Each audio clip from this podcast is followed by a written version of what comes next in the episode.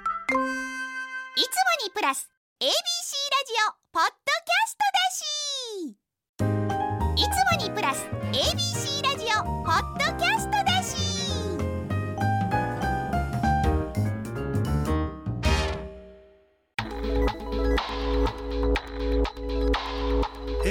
AM1008 FM933 ABC ラジオラジオ今村翔吾山崎れなの言って聞かせて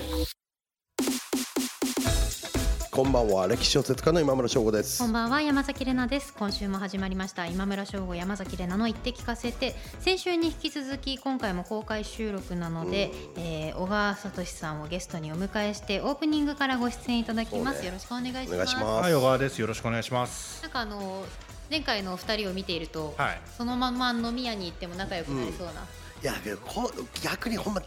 で聞きたいマジでえこういうタイプのご友人というか作家さんのつながりみたいなのって終わりですか僕もいるけど多分小川さんとかなんかツイッターで見てるとなんか僕の友達と小川さんの友達はあんまり被ってない感じました、すごい被ってなさそうな気がするそうですね。だあれがどなたが仲いいですか僕はまあ SF 作家のね人がやっぱ多いです多いですかよね。まあ宮内祐介さんとかね、はいはいはいはい中山羽子さんとか、まあそうですね。そういうだから今村さんと全然だから多分違うんでね。違いますね僕は歴史作家となんかまあちょっと上の人うんうんなんかこう今村ついてこいみたいな感じで「へい!」ってついていくのが得意なんで、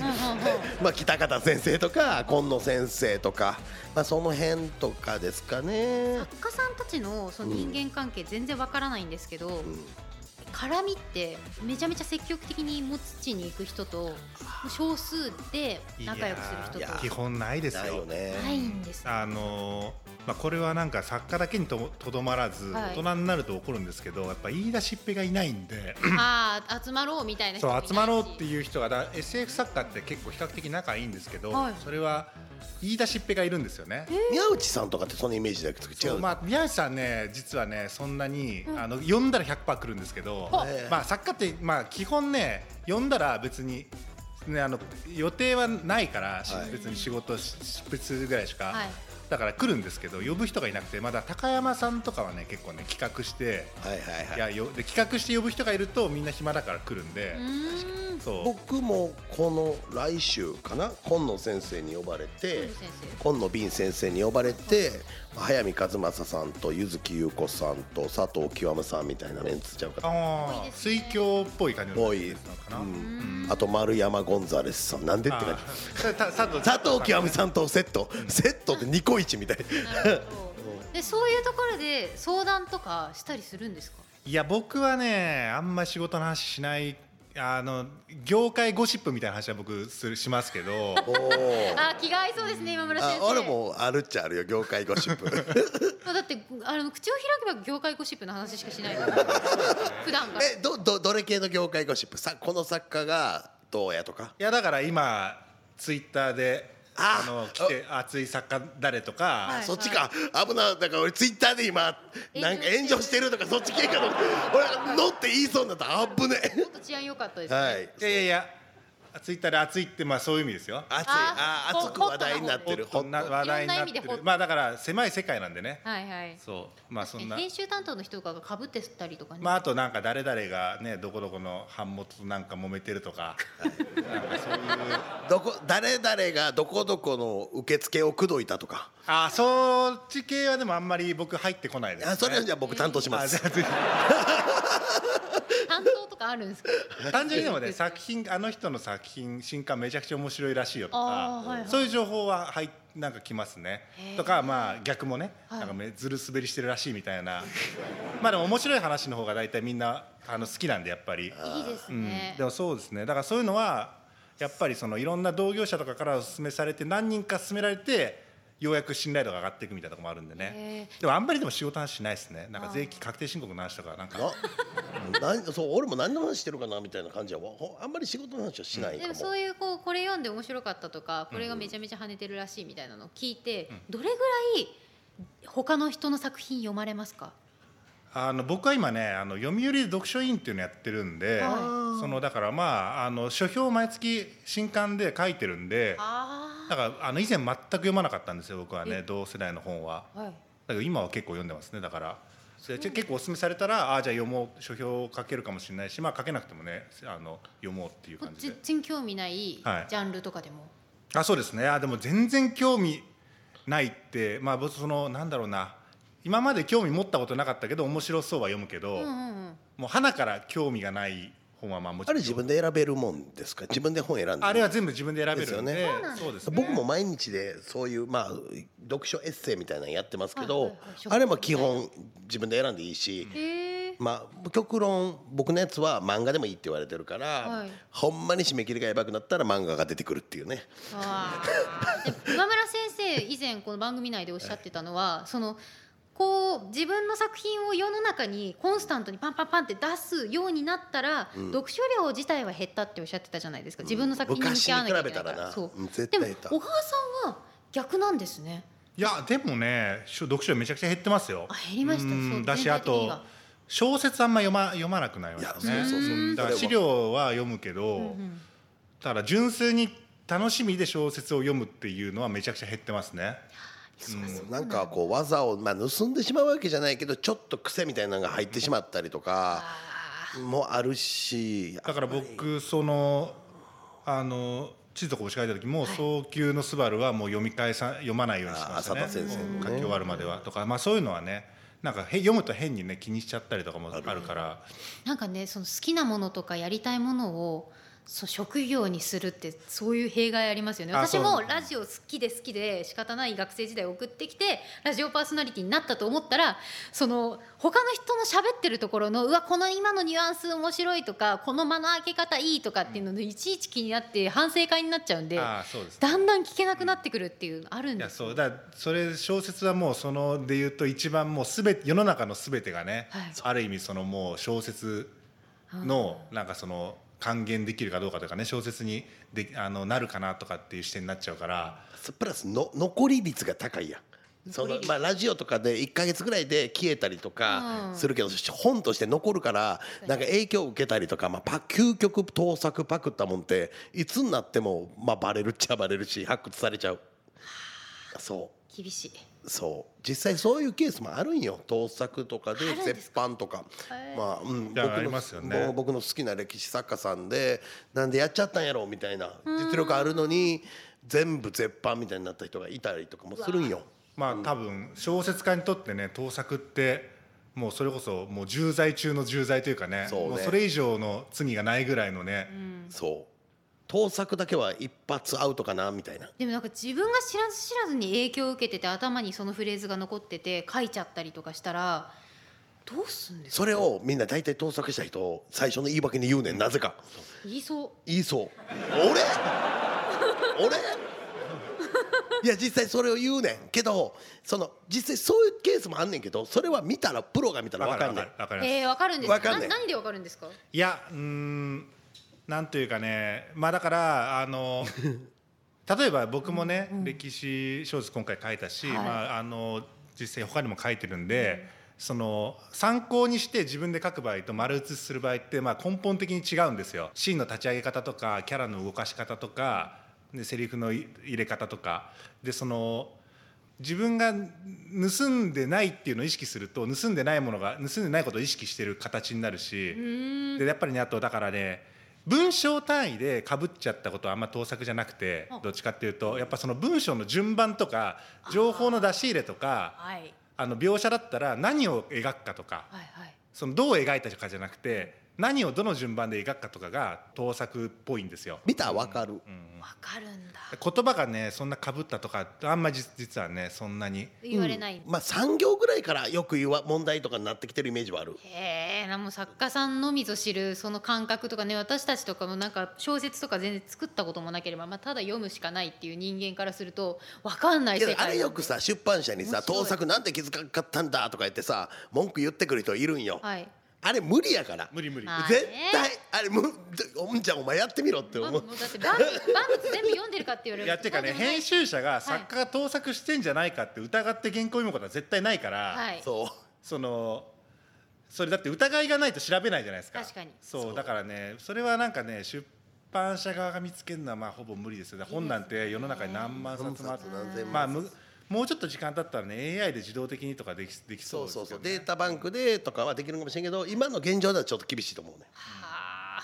ちょまあっとちょっ作と家さんにしかわからない話先週と違って真面目な話してる真面目な話からオープニング行きましたけどこの後ちょっとコーナーを用意させていただいています、ということで引き続きお付き合いください今村翔吾山崎怜奈の言って聞かせて、はいよろしくお願いします AM1008FM933ABC ラジオ今村翔吾山崎怜奈の言って聞かせて ABC ラジオがお送りしています AM1008 FM933 ABC ラジオがお送りしている今村翔吾山崎怜奈の言って聞かせて改めまして、えー引き続き小説家の小川聡さんにお付き合いいただきますよろしくお願いしますよろしくお願いしますさて、あの先週は直木賞を受賞されたうん小川さんの著書、地図と拳に関するおそうです話ねを伺っていきましたが、今週は私を構成する一冊というコーナーにお付き合いいただきます。このコーナーは自分自身を示す上で大切な本の中から一冊ピックアップして紹介していただくということなんですけれども、うん今日お持ちいただいている本が今おはい手元にあるということでご紹介いただけますか。ははいあの三国志横山あの版のね漫画の三国志ですねあ三国志三国志っていろんなバージョンがあるけどもこれ他の三国志も読んだこといはあやる僕はでも吉川三国志が読んでないんであそうなんですか小説も読んでないから僕の三国志は基本的には、うんあの横山士官というかねけど日本人の三国志は基本これへーやと思っていい日本で一番ポピュラーな三国志かもしれない横い山つさん頃からある本なんですかいやも小山さうん僕が生まれる前からあると思いますよ何あがのきっかけでその本に僕ねその高校で、はいあの高校の時にあの廊下のロッカーの中にあのみんながそれぞれ漫画を持ってきてでそれを授業前にいろんな人が抜いてあ読るむわっていう授業中にねへーなんか流行ってて 授業中ねでその僕はね確かねあの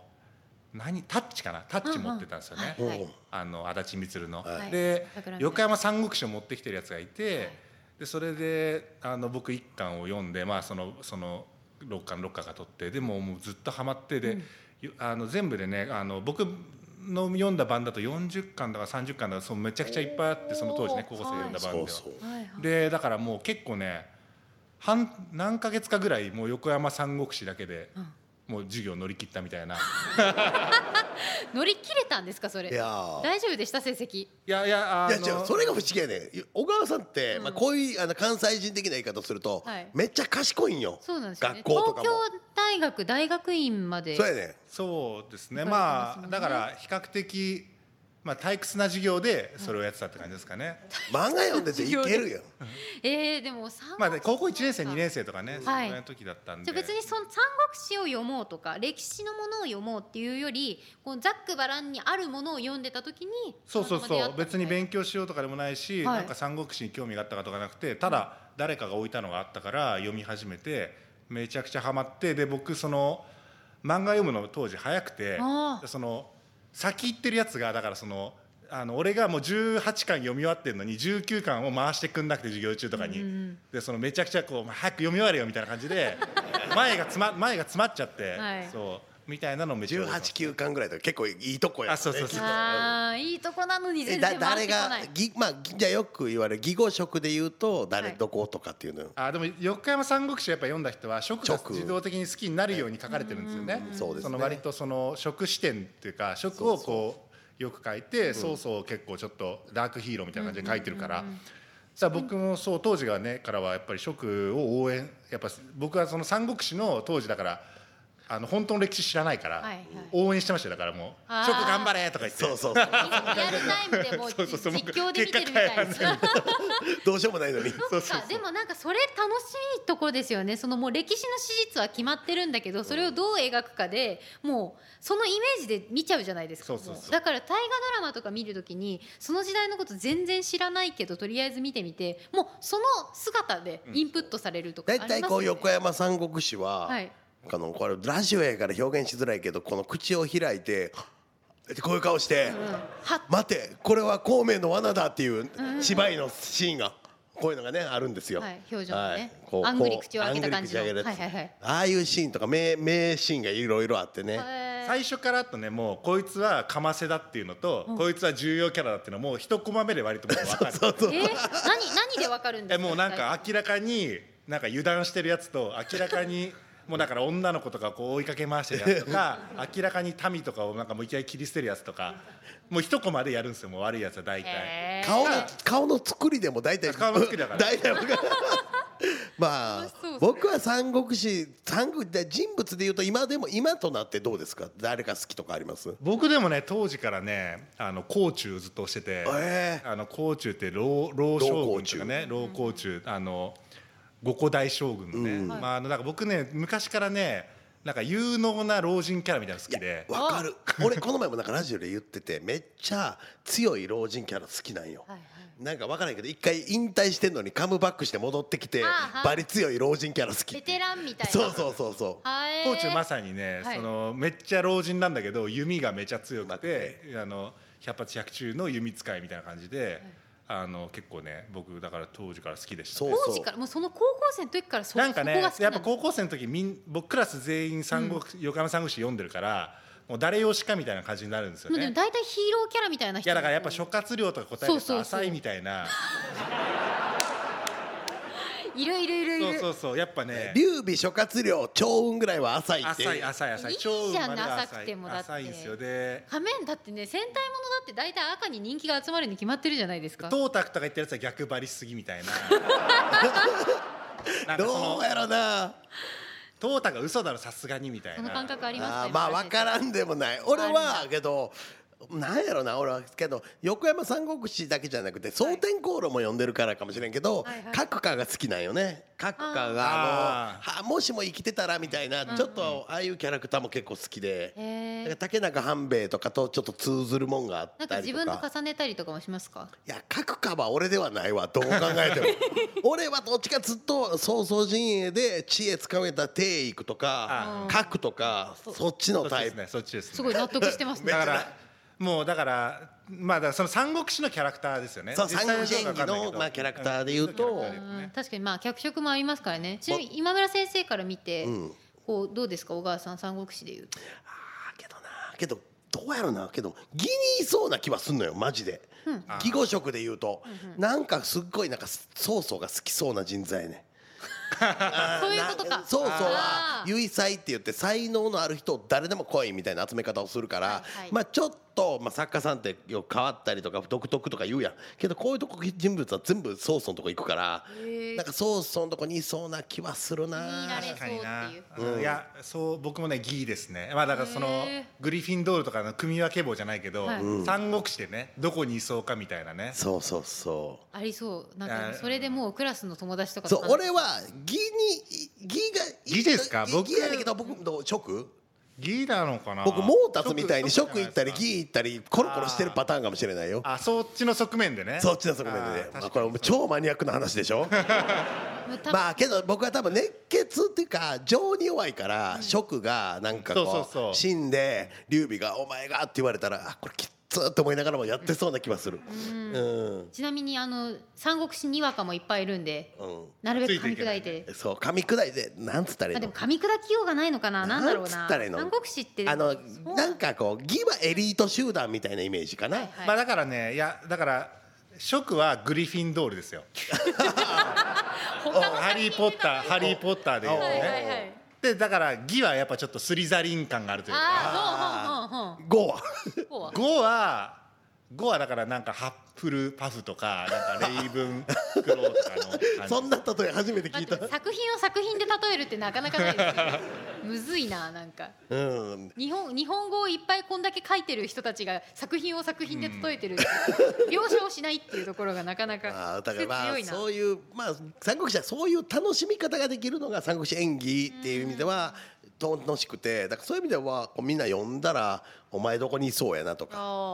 「お前誰タイプ」とかそういうのが面結構ねあの作家としてもあのなんだろうなめちゃくちゃ強くしすぎちゃったキャラをどうやって退場させるかとか、そういうのはねやっぱ横山三国志テクニックああまあ確かに言われてみればそういう詰まってるんですよね。あの退場の仕方ってその三谷幸喜さんも「鎌倉殿の13人」の脚本を書くときにそのこの人を、まあ、歴史上もこの時にそうそうはそういないからでもいいなくなり方が分かんないそうそう史実として分かんないからどう描くかみたいなのめちゃめちゃ悩んだみたいなことおっしゃってたんですよでしかもそれぞれのキャラクターにファンがいるし愛されてるからどうしようみたいなことを結構悩んで繊細に描かれたっておっしゃってたんですけどやっぱそこ見ますかやっぱねそのだって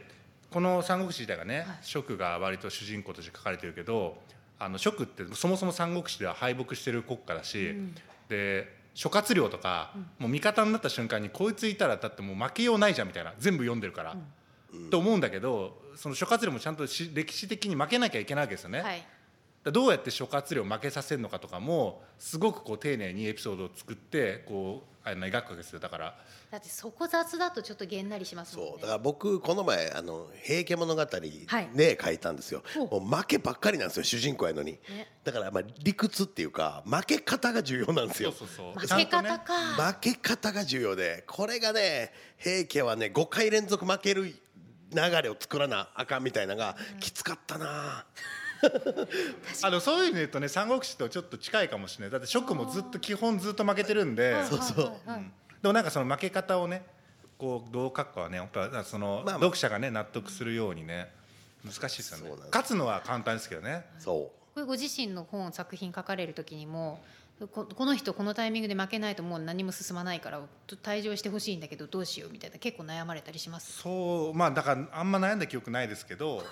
でも悩まないのは横浜三国志のおかげかもしれないですねうあー原稿そもそもこう悩んだりとかしないどいや悩ますよ。悩あむのうんまあ悩むポイントと悩まないポイントとあって、はいうんまあそうですね。まあ悩むときは悩ますね。悩むポイントはどういうことが多いんですかいやーなんかだこっち行っちゃって大丈夫かなとかこれどうしようかなみたいな、だからそのなんていうのかな結構そのこれを書かなきゃいけないなシーンみたいのを書くときは割と簡単なんですけど、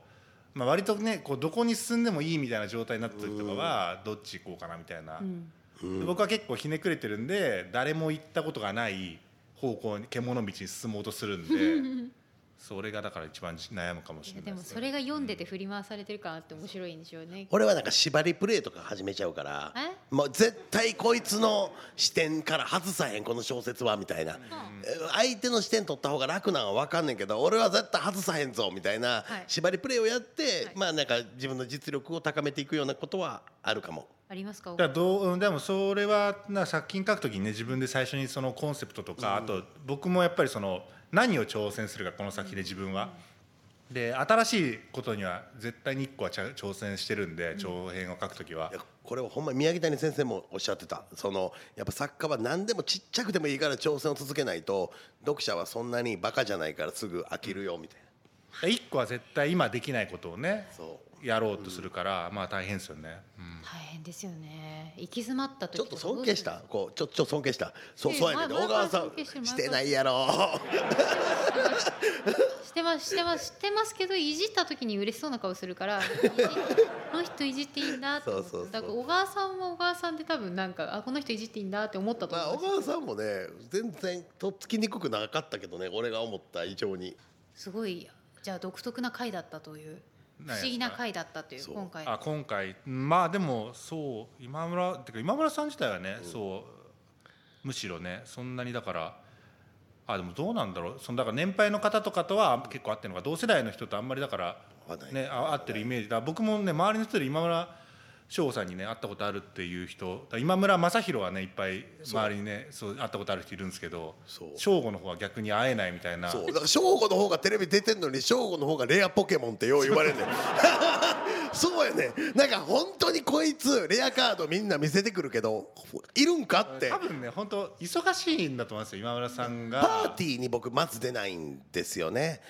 でパーティーが実はちょっと苦手でこう見えてだからそれを待って人のパーティーによっぽど仲いいとじゃないと出ない写真でご飯とかなら全然いい全然行く全然行くだから僕もその今出てきた今村雅宏とかはあの詩人層の方なんですけどもう会うし、まあ仲いいっちゃ仲いいし LINE も知ってる今し回の続きはぜひあのお二人で差しでやろうやまあ、もしくは他の界隈の歴史作品界隈の人とか SF 作品界隈の人を何人かこうお互いが呼んでそういやそれはちょっと嫌ですね嫌だいや僕の僕の地方僕の島の愚痴を言うから、そっちの島の愚痴を言 って情報トレードトレードをしましょう。いいですね。いい回ですね。じゃあちょっとその回で開かれたらまた教えてください。ということで本日のゲストは小説家の小川聡さんでした。ありがとうございました。ありがとうございましさたあ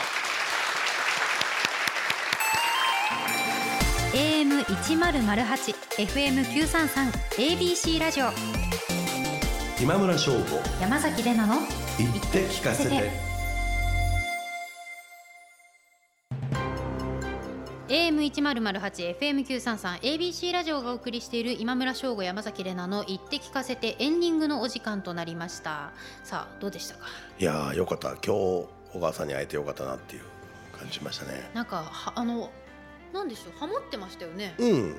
もうこの後終わったら前室で LINE 聞こうって思ってるけどこれで断られたらどうしようっていういやぜ絶対つながった らねなんかすごい全然違う異色の2人だけど うんなんか仲良くなってだるけど感じ気がす気ごいにはなるあれを書く人のあ頭ってどうなってんねやろって、まあ僕も言われるけど僕から見ても思う、気になる、うん、多分ここのラジオで言ってもちょっと伝わらへんニュアンスとかうんを具体的に聞きたくてなんていうかな、まあ、制御の仕方っていうかこの行きたくなさっきだからちょっとヒントみたいなのが出てたからちょっと思ったんやけどひねくれてたからっておっしゃって普通やったらこっちに行きたくなるやろなっていうのを制御してるのが結構随所に見られるから、どうなってんやろなとか聞きたいまあもう俺も一応小小説家やから みんな忘れてるかもしれんけどじゃあその小説家飲み会のうんちょっとお話はぜひ今度ぜぜひひあのオフトークこの番組の方でキーや今度い行くんですか私がもうな何何しに行くんですか私なん行って行って聞かせてとろうや。